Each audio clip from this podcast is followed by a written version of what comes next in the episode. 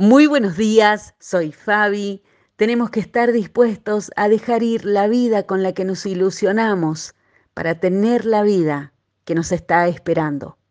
La ilusión suele ser la mayoría de las veces una esperanza sin fundamento, más ligada al engaño de los sentidos que a la verdad. Dios no nos llama a vivir una vida de ilusión. Su llamado este jueves es un llamado a la esperanza verdadera. La ilusión es un escondite inmaduro del alma, donde las cosas ocurren como por arte de magia. Pero la esperanza verdadera es un poderoso camino que se va abriendo delante de nosotros este jueves, basado en las promesas que Dios ha dejado en su palabra para nosotros. La esperanza en Dios transforma nuestros días, la ilusión deforma los días. En 1 Corintios capítulo 13, Pablo dice, cuando era niño, hablaba como niño, pensaba como niño, razonaba como niño. Cuando crecí, dejé atrás las cosas de niño. Y aferrarse a una ilusión es no poder soltar un pasado que aún anhelamos que sea. Pero aferrarnos a la esperanza es saber que Dios tiene un futuro de bien para cada uno de nosotros. Y a veces ese futuro necesita un poco más de tiempo y eso se llama presente y eso se llama espera.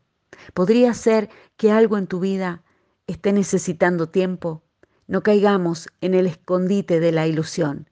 Seamos gente que avanza, aunque sea lentamente, pero en verdadera esperanza, como esa oruga en la crisálida que hoy, gracias a la nanociencia, se sabe que durante esa larga espera de metamorfosis emite vibraciones dentro de la crisálida y esas vibraciones son transformadas en audios y los sonidos, por momentos, son como intensos gritos vibrantes. Eso demuestran los estudios.